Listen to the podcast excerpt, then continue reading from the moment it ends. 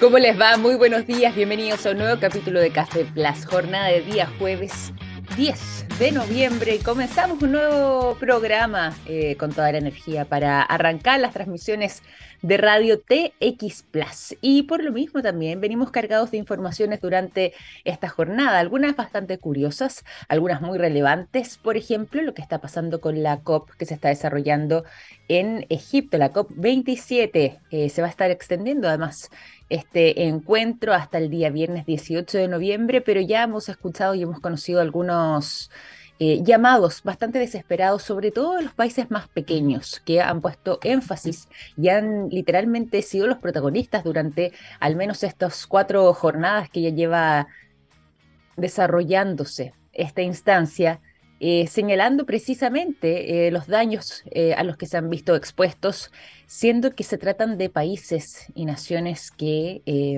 poco y nada contaminan. Hacen un llamado a los grandes, a Estados Unidos, a India, a China, a algunos países europeos también, a Francia, Alemania, a Rusia, dicho sea de paso, ni Rusia ni China están participando además en esta COP27 y eh, se escuchan algunos lamentos bastante desesperados en lo que tiene que ver con la calidad de vida de sus ciudadanos y por supuesto también todo lo que está aconteciendo con, por ejemplo, otro tipo de industrias, el agro dentro de esos países, em, todo lo que ocurre también con... Em, lo que tiene que ver con otro tipo de producciones que se han visto afectadas porque eh, o hay exceso de lluvias o por el contrario sequías prolongadas y muy intensas y todo eso efecto entonces de este cambio climático producto del calentamiento global al que estamos actualmente sometidos y desde donde no se ve mayor salida de momento porque las medidas que se han estado tomando han sido bastante, bastante bajas. Eh, esto sigue desarrollándose eh, y como les decía, la gran sorpresa ha estado entonces en... Em, tanto los presidentes como mandatarios y líderes de naciones que son más pequeñas, algunas eh, en África, eh, gran parte de ellas pequeñas tanto en su economía como en tamaño, y también de algunos países eh, que son estos verdaderos archipiélagos que podemos encontrar en, por ejemplo, el Océano Pacífico, que también ha estado eh, muy presentes mientras se desarrolla esta COP27 a través de sus mensajes y dando cuenta también de la realidad que actualmente están atravesando, sobre todo con mucha preocupación por lo que se les venga en un futuro no tan lejano, pensando tal vez en cinco, en diez en 15 o en 20 años más. No es algo que eh, podamos pensar en siglos más adelante, sino que sencillamente en menos de una década incluso. Em, así que tenemos los ojos bien puestos también en lo que está sucediendo en la COP27, que como les decíamos antes, se está desarrollando en Egipto y que se va a extender entonces hasta la jornada del día viernes 18 de noviembre. También hay otras informaciones que vamos a estar conversando junto a ustedes, que les vamos a estar contando eh, durante el día de hoy, algunas vinculadas también eh, a algunos descubrimientos interesantes y que ya se están poniendo en servicio eh, no solamente para la ciencia, sino que también para la medicina. vamos a estar conversando sobre, más que descubrimientos, esto es una innovación que podría ser muy decidora para prevenir el contagio con el COVID-19. Les habíamos estado mencionando en alguna oportunidad sobre las vacunas inhalables, es decir, vacunas que en vez de inyectarse con una jeringa y una aguja, como son las vacunas tradicionales, eh, estas van directamente en forma como de gas, eh, con un chorrito y hacia la nariz. Y de esta manera se evita el pinchazo y tendría además eh, la misma efectividad. Y en algunos casos hay quienes señalan que podrían ser aún mejores. ¿Por qué? Porque precisamente gran parte de la entrada de este virus proviene justamente de em, nuestro sistema eh, faringio y también em, nasal. Y por esa razón, al inhalar esta inyección, podríamos tener inmediatamente la primera barrera de entrada bien cubierta. Si bien esto es algo que comenzó a em, aplicarse de manera masiva en China hace algunas semanas atrás y que está de momento eh, viéndose cuál podría ser su impacto tanto en la población como también en sus resultados, hay países que ya están haciendo eco de esta medida y posiblemente comiencen a aplicarla también, haciendo además lanzamientos de vacunas similares para el refuerzo, pero que podrían aplicarse entonces por medio de la inhalación nasal. En Reino Unido incluso ya se está realizando una campaña de refuerzo de eh, las dosis eh, que corresponden, depende lógicamente en cómo va el esquema de vacunación de la persona, y se ofrece la posibilidad de que esta cuarta dosis, que en gran eh, cantidad de casos corresponde a personas de mayor riesgo, eh, de contraer el COVID y que tienen además edades más elevadas, es decir, sobre los 50 años o bien con condiciones preexistentes o algún tipo de comorbilidad también asociada, bueno, puedan recibirlas precisamente a través de esta modalidad, a través de la inhalación eh, nasal y que eh, podría incluso según algunos científicos, ser más efectiva porque podrían dejar bien protegida toda la zona de la nariz y la garganta, que son precisamente según se ha logrado establecer las principales vías de acceso para el virus tanto del COVID-19 como también de otro tipo de enfermedades, incluidas por ejemplo la influenza. Así que puede ser que eh, al menos en el caso de las vacunas inhalables tengamos más noticias, más novedades y por supuesto más información Em, y mayor disponibilidad de ellas en un futuro no tan lejano. En China ya comenzó a ser una realidad, al menos con lo que tiene que ver con el COVID-19. Se espera que prontamente el Reino Unido también comience a implementarlo y posiblemente ya en cosa de algunos meses más también estén llegando a nuestro país. Bueno, vamos a seguir también revisando más informaciones durante esta mañana aquí en Café Plus. Vamos a seguir con conversación. Vamos a estar con un tremendo programa y un gran invitado para el día de hoy. Pero además de eso también tenemos tremendos consejos cuando ya son las 9 de la mañana con 13 minutos. Los productos de yodo de SQM están en tomografías con medios de contraste que sirven para diagnosticar el cáncer. Gracias a ello, millones de personas inician tratamientos oportunos. Los productos de SQM ayudan a mejorar nuestra calidad de vida. Pueden encontrar toda la información correspondiente a través del sitio web www.sqm.com. Ya lo saben entonces, y nosotros vamos a continuar aquí en el programa con la música y los quiero dejar antes de pasar a la conversación con el sonido de Muse. La canción Time is Running Out es lo que suena a continuación. 9 de la mañana con 18 minutos en esta jornada de día jueves 10 de noviembre. Estoy impresionada lo rápido que se nos ha ido este año. ¿eh? Creo que no soy la única en todo caso, pero eh, necesitaba consignarlo también con ustedes a ver si tenían esta sensación. Vamos a seguir también con informaciones, pero también a esta hora de la mañana tenemos varias cosas para contarles muy importantes. Sobre todo mucha atención con lo siguiente. Tus planes son adquirir habilidades en tecnología y desenvolverte laboralmente en esta área. Escucha lo siguiente entonces. En el marco de su consolidación en Chile, Salesforce, empresa líder global en CRM en colaboración con la Corporación de la Fábrica de Renca, acaban de lanzar un programa de capacitación gratuita que se desarrollará entre diciembre de 2022 y febrero de 2023, en miras a las necesidades laborales del futuro próximo, donde las habilidades tecnológicas serán primordiales. El programa consta de dos cursos con 50 cupos en total, los cuales se impartirán online y de, y de manera gratuita a través de Trailhead la plataforma de aprendizaje de Salesforce. Puedes postular hasta el 30 de noviembre ingresando en www.lafabricaderenca.cl o bien en www.rencaparticipa.cl. Ahí está también entonces este tremendo dato. No dejen de ingresar a través de estos dos sitios web, lafabricaderenca.cl o rencaparticipa.cl.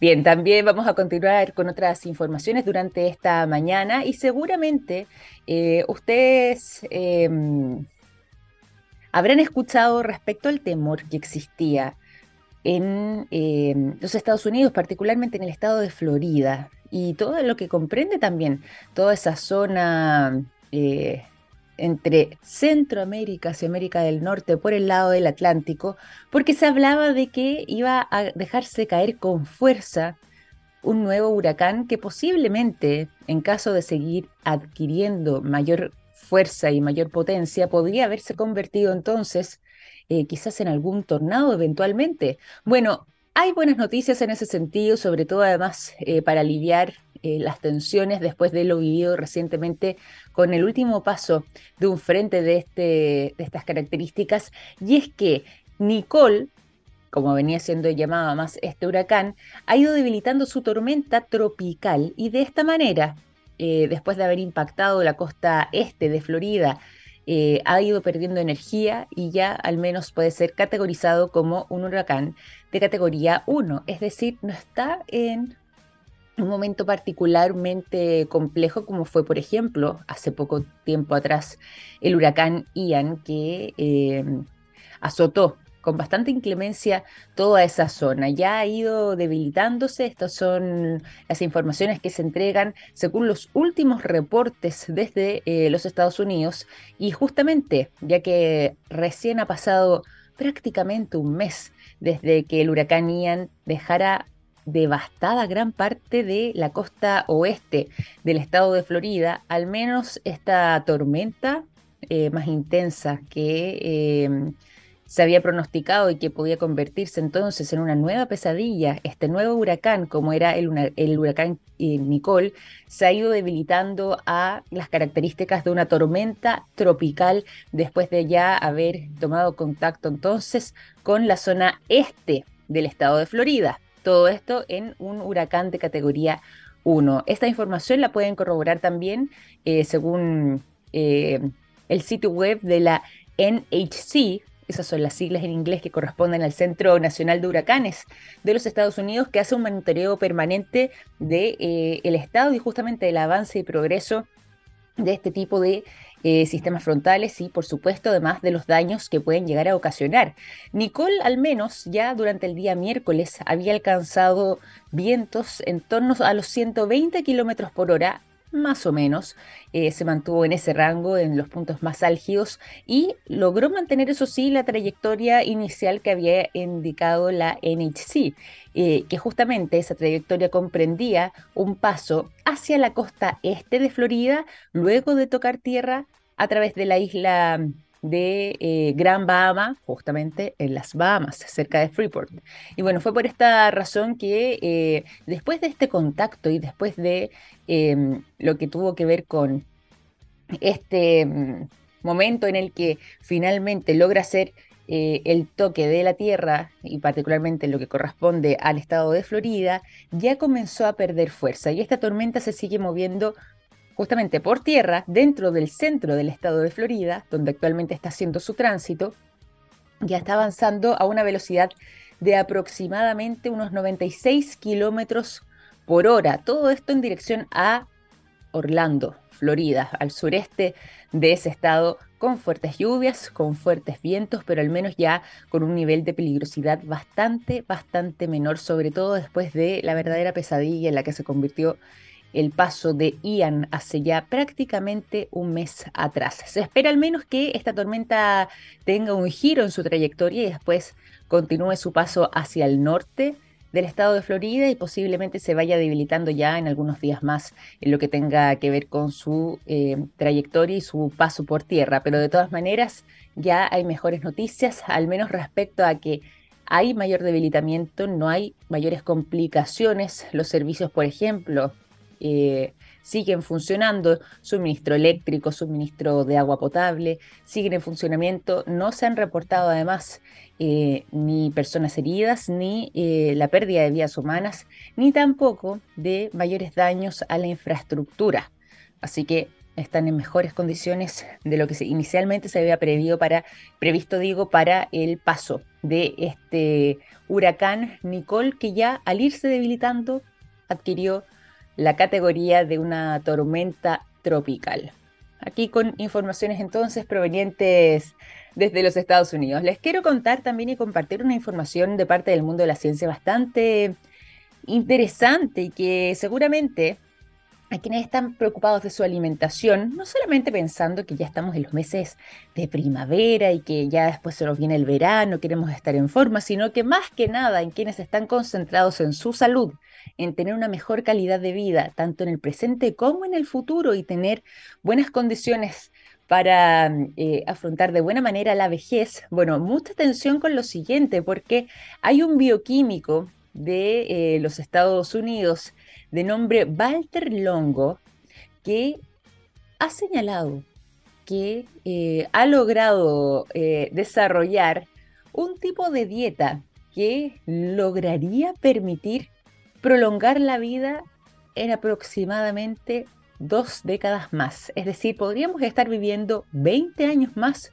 si seguimos esta dieta que ha eh, desarrollado este bioquímico y además también investigador de mm, eh, el Instituto de Gerontología de la Universidad del Sur de California y que podríamos entonces mejorar nuestra calidad de vida, pero sobre todo extender más nuestra existencia sobre la Tierra. Aproximadamente 20 años más es la promesa que hace este bioquímico. ¿Cómo es esta dieta? ¿En qué consiste? Y por supuesto, ¿cómo es que además em, él logró desarrollar esta teoría? Bueno, se trata de una dieta que em, lograría, o más bien, estaría apuntada hacia eh, imitar lo que tenía que ver con el ayuno intermitente. Han escuchado ese concepto que se puso bien de moda hace algunos años.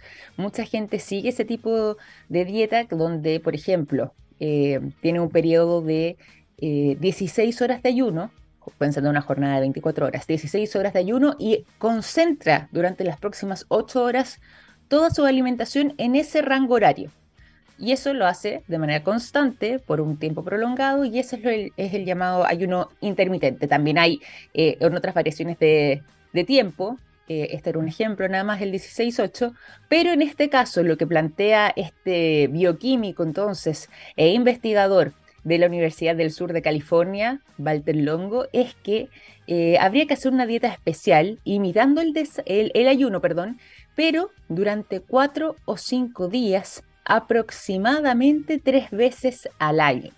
Si uno mantuviera ese ritmo, según él, podríamos extender de manera bastante más prolongada nuestra existencia. Eh, todo esto ya está convirtiéndose en noticia. Este bioquímico, además, si bien actualmente es académico e investigador de la Universidad del Sur de California, particularmente de eh, la Escuela de Gerontología él es de origen italiano, tiene 55 años y él eh, se ha enfocado mucho durante su carrera en lograr comprender cuáles son los beneficios del ayuno para eh, nuestro organismo y de esta manera también cuáles vendrían siendo los principales atributos que podrían tener en nuestra salud, es decir, cuál sería su impacto y justamente si es que de alguna forma u otra puede mejorar nuestra calidad de vida o bien alargar la esperanza de vida. Según él, se podría alcanzar esta meta si es que realizáramos entonces estos periodos al menos tres veces al año y eh, de esa manera podríamos tener una vía bastante más extendida y bastante más prolongada. E incluso él se ha aventurado señalar que mantener eh, el ayuno como un hábito de manera constante en nuestro día a día también podría tener otro tipo de impactos positivos en nuestra salud, incluso en la mejora o bien un aumento en la efectividad de los tratamientos en eh, personas con algunos tipos de cáncer en particular. Es decir, que la dieta estaría fuertemente vinculada a todo esto. Estos estudios que él ha estado realizando, además, em, también eh, han estado enfocados justamente en eh, la manera en la que nuestro cuerpo se va adaptando a los alimentos, la manera en que los alimentos también se van descomponiendo en nuestro organismo y em, cómo es que por medio del ayuno, como les contaba antes, que ha sido su campo de investigación, las células eh, y su multiplicación puede ir ralentizándose, activando la autofagia, de manera de que el cuerpo tenga la posibilidad, por medio del ayuno, de eliminar las células viejas y de sostenerse con las propias reservas que durante el año le hemos estado entregando. Esto, eso sí, y es bueno aclarar, si bien es parte de su trabajo y de su investigación, eh, ha sufrido también del cuestionamiento de varios eh, médicos y de varios eh, hombres y mujeres de la ciencia que no están de acuerdo con la mirada o con la orientación que sostendría este médico y bioquímico, más bien no médico, este bioquímico en particular, Walter Longo, este académico, pero de todas formas em, ha sacado entonces y publicado este último estudio bastante más reciente sobre los beneficios del ayuno y que estarían apuntando entonces a una prolongación de la vida en aproximadamente dos décadas, 20 años más, si es que eh, logramos sostenerla en un periodo de cuatro o cinco días, unas tres veces al año, según su punto de vista. Pueden encontrar más información también directamente a través del sitio web de esta casa de estudios, donde eh, se hace una publicación de lo que tiene que ver con el trabajo que él ha estado realizando y justamente también ha estado muy vinculado a la manera entonces en la que él ha hecho carrera investigando de qué manera el ayuno impacta entonces eh, en nuestros hábitos alimenticios, en nuestra calidad de vida y ahora entregando desde su punto de vista esta noticia de que también incluso podría prolongar nuestra existencia en cerca de 20 años más. ¿Qué les parece a ustedes esa promesa? ¿Les atrae o no? Hay algunos que dicen 20 años más todavía. Ya la esperanza de vida se ha prolongado suficiente, quizás ya sería mucho. Bueno, al menos está esa posibilidad, pero como les decía, si bien el doctor Walter Longo para muchos es un verdadero referente todo lo que tiene que ver con este tipo de investigaciones. Para otros todavía eh, no se ha logrado establecer una correlación entre el ayuno intermitente, por ejemplo, y em, un impacto directo en lo que tiene que ver con nuestra salud y con la expectativa de vida. Aquí hay eh, datos para todos, pero al menos ya sabemos que este tipo de eh, investigaciones se están realizando y la pueden encontrar disponibles entonces en el sitio web de eh, la Universidad del Sur de California. Ya son las 9 de la mañana con 32 minutos. Vamos a seguir aquí en Café Plus y nos vamos a ir a la conversación, sobre todo también porque esta es una jornada interesante y seguramente el tema que vamos a estar hablando junto a nuestro invitado les vaya a interesar. Estamos actualmente, durante este mes de noviembre, en el mes del diseño. Este mes de diseño además también trae bastantes cosas atractivas, actividades, algunos talleres exposiciones bien interesantes para em, todas las personas que estén interesadas. Les vamos a estar entregando todos los detalles junto a nuestro invitado del día de hoy. Su nombre es Joaquín Bejares y él estará conversando con nosotros entonces sobre este importante mes, el director del mes del diseño eh, esta mañana aquí en Café Plus. Cuando ya son las 9 con 32 minutos, entonces vamos a la música antes de esa conversación y por lo mismo los quiero dejar con el sonido de Fouls. La canción Inhaler es lo que suena a continuación. Ya son las 9 de la mañana con 37 minutos. Nos vamos a ir a la conversación tal como se los habíamos adelantado, pero antes, eso sí, tengo que entregarles un tremendo consejo durante esta mañana. Hay productos que nos han acompañado toda la vida, como el yodo, presente en el área de la salud, el nitrato de potasio en la industria de la alimentación, las sales solares en energías limpias y el litio en la electromovilidad. Los productos de SQM ayudan a mejorar nuestra calidad de vida. Entregado además también ese tremendo dato es que vamos a pasar a saludar cuando ya son las 9.38, nuestro invitado del día de hoy está junto a nosotros Joaquín Béjares. Él es el director del mes del diseño y tal como les habíamos contado, se va a estar desarrollando entonces durante este mes de noviembre y por fin de regreso después de la pandemia. ¿Cómo estás, Joaquín? Bienvenido a Café Plus. Qué gusto tenerte por acá para conversar sobre este mes del diseño. Hola Victoria, muchas gracias por la invitación. Estoy muy feliz de estar acá y conversar con todos ustedes. Oye, a grandes rasgos, para quienes no lo conozcan o no sepan, o bien quizás habían quedado ya con lo que había ocurrido con la pandemia, donde tuvo que, suspenderse o bien llevarse de otra manera todo lo que tenía que ver con el mes del diseño, digo, de manera presencial. Cuéntanos en qué consiste, em, cómo es que va a estar orientado además en este año 2022 y justamente... ¿Dónde es que van a estar desarrollándose parte de las actividades para poder participar? Mira, yo creo que tocaste un punto súper importante, sobre todo cuando hablaste de la presencialidad y esta necesidad de querer estar juntos nuevamente, tras dos años de pandemia. La verdad es que el mes del diseño es algo que se fundó hace bastante tiempo atrás. Esto comenzó con eh, la fundación del área de diseño en el Ministerio de Cultura, es decir, hace 11 eh, años atrás. Entonces, en, la medida que cuando, cuando eh, apareció cierto el área de diseño y el ministerio dijo, oye, si es que el diseño es súper relevante, potenciémoslo, armaron este evento que es el mes del diseño. Y el mes del diseño es un... La idea es que sea un gran festival nacional que una a todos los exponentes eh, culturales, eh, agentes culturales, em, desarrolladores, diseñadores, fabricantes en torno al diseño, para que puedan volcar todos sus conocimientos hacia las personas. O sea, abrir campos, abrir espacio público, abrir espacios culturales para que puedan eh, mostrar sus contenidos y de alguna manera empezar a conversar sobre diseño desde una perspectiva mucho más amplia.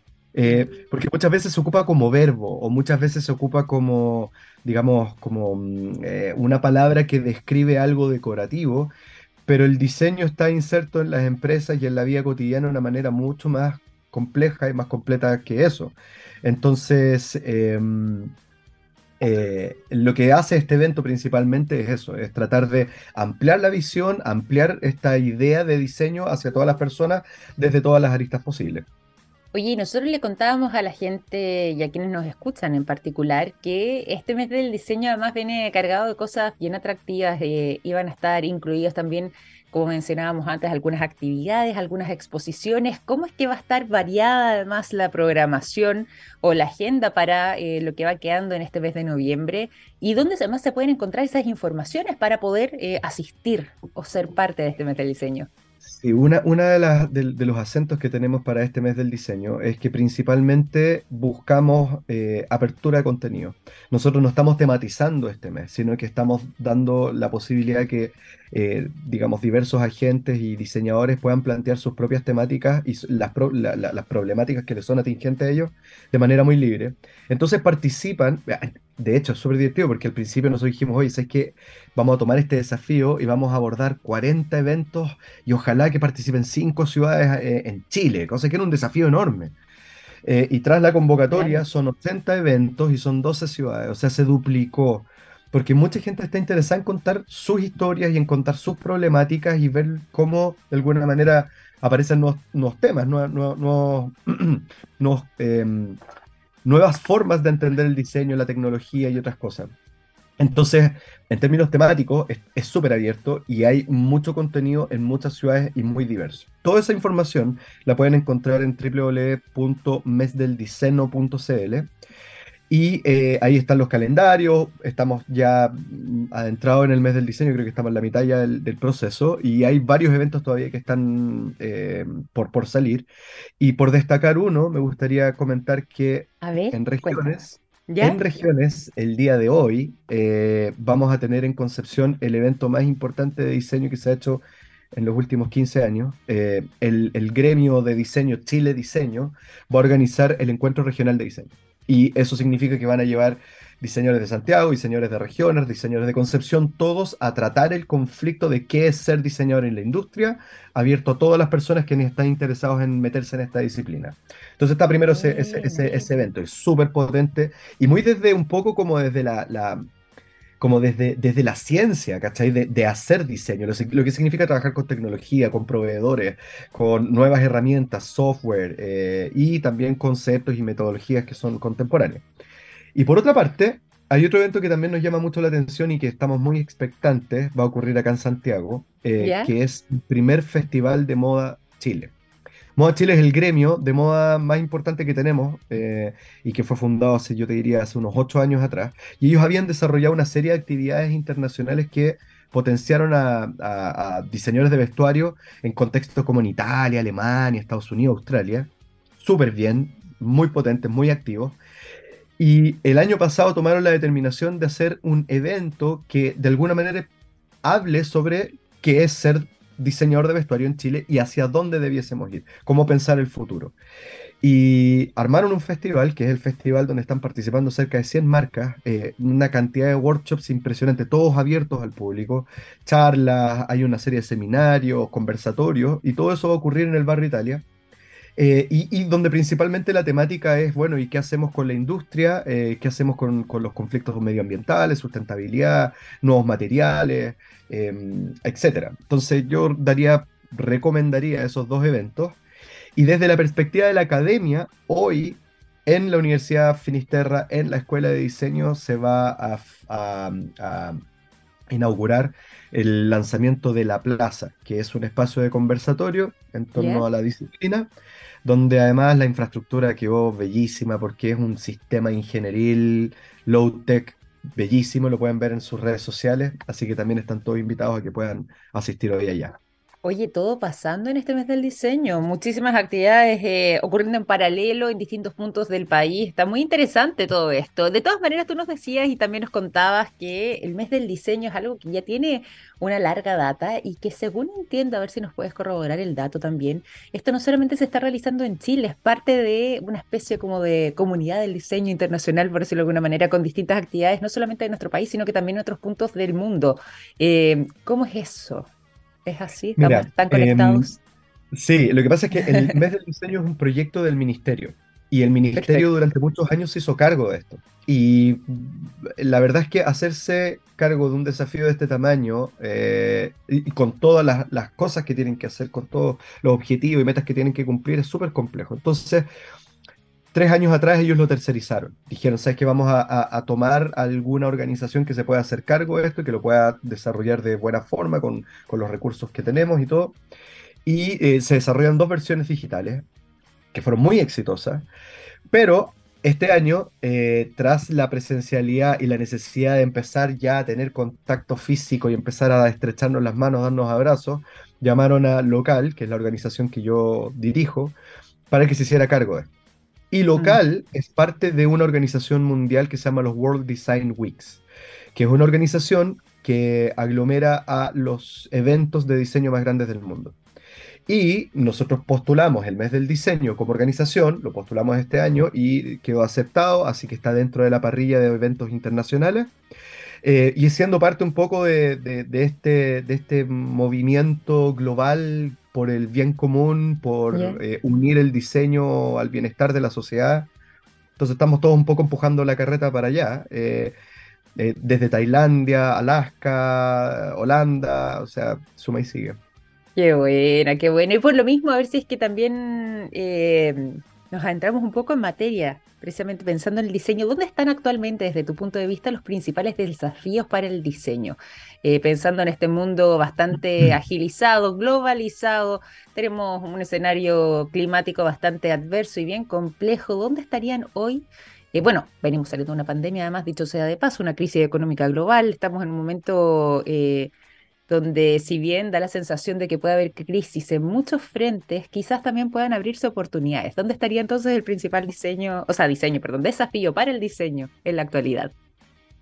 Muchas gracias por la pregunta, una pregunta que es difícil de, contestar quizás en, poco tiempo, pero yendo como a, temas muy eh, enclaustrados o muy nucleares, eh, el principal siempre va a ser la sustentabilidad y el, mm. medio ambiente. Ese, sin, em, o sea, sin duda alguna es el conflicto que tenemos como humanidad al cual el diseño en gran medida es culpable como también otras industrias creativas, que, que, si bien producen material que genera bienestar en la sociedad, también al no incorporar ciclos de, em, de entender que el, producto tiene un, cierre, digamos, un, un, término, y ese ciclo no está necesariamente construido, no se entiende el reciclaje o, o, qué es lo que va a ocurrir con estos objetos finalmente, termina siendo un problema. Y eso no es por problema del diseño, sino que también problema de las empresas, de quienes lideran estos proyectos. Entonces, desde todas las aristas posibles, todo lo que nosotros vemos y tocamos y, e interactuamos en, la ciudad o en nuestra vida cotidiana está diseñado, todo.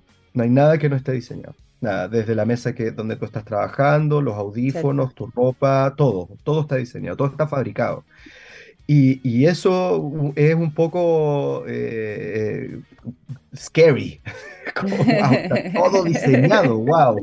Pero me tengo que hacer cargo también de eso, porque todo va a tener un momento de caducidad. Entonces, la metodología o, los diseñadores y las empresas de diseño y la academia tienen que entender de que es la única forma para poder hacer que este mundo tenga una muy buena salida, una muy buena, digamos, como extensión en el tiempo y sobrevivencia en la humanidad para no ponerme tan, tan, tan dramático en la mañana, pero es que se entiende de que la sustentabilidad es prioridad. Eso es una cosa. Lo otro, eso tiene que ver con utilización de materiales, con entender el ciclo del producto, etc. Otra cosa tiene que ver también con las formas de consumo. No necesitamos tantas cosas. Necesitamos cosas de buena calidad, bien fabricadas y que eh, se mantengan en el tiempo y que tengan un buen ciclo de, eh, digamos, de, madurez y que después puedan ser reutilizados y transformados en otras cosas útiles. Yo creo que la, nueva economía debiese transformarse o, dentro de las líneas de consumo, de las nuevas economías de consumo, debiesen ser locales.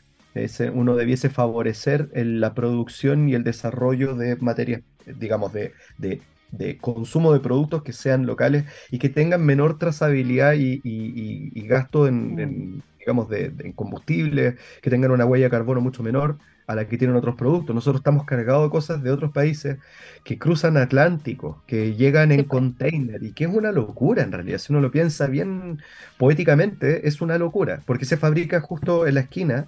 Hay un fabricante que hace lo mismo, con otra calidad, bajo otras lógicas, pero está en la esquina. Y tiene otro precio. Y ese precio todavía no logra tener el valor porque uno no entiende que el valor de las cosas no solamente es lo monetario, sino que también hay una consecuencia que otorga el producto, ¿cierto?, en la sociedad. Eh, el, consumir un zapato local eh, significa que todo el ciclo monetario termina rindiendo cuentas en que la persona que fabricó puede llevar a su hijo al colegio y ese colegio se ve beneficiado porque paga a los profesores, etc. O sea, la cosa se mantiene territorialmente mucho más sustentable. Y por otro lado, creo que otro desafío también que es importante es em, cómo se percibe el diseño, cómo se concibe el diseño. Generalmente, y esto viene desde los años 60, 70, 80, el diseño está pensado desde la empresa hacia los consumidores. Es decir, yo tengo una empresa que, que quiero desarrollar zapatos, bueno, voy a hacer zapatos para captivar a mis consumidores y generar en ellos la necesidad de consumo. Sin embargo, hoy se está planteando de que el diseño debiese trabajar desde otra lógica, es desde cuáles son las necesidades que tiene tanto el planeta como las personas y entender que las personas son quienes dictan si es que ese zapato tiene que ser o tiene que existir.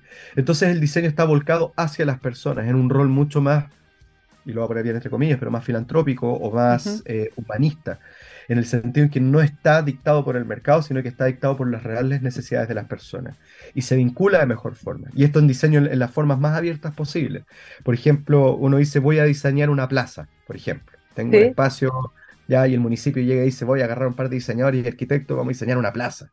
Y esta plaza va a tener unos juegos geodésicos eh, monumentales pero quizás nunca se dieron cuenta que el barrio era principalmente gente de tercera edad, o quizás eran emprendedores, o quizás qué eran... importante eso, sí. Entonces, en la lógica del diseño, cuando el mercado dicta una, digo, voy a diseñar un espacio público, y en mi creatividad, digamos, como esto de el endiosado diseñador y qué es lo que debe hacerse, hay un error conceptual ahí, porque en realidad quienes deben saberlo y quienes lo saben mejor son los usuarios.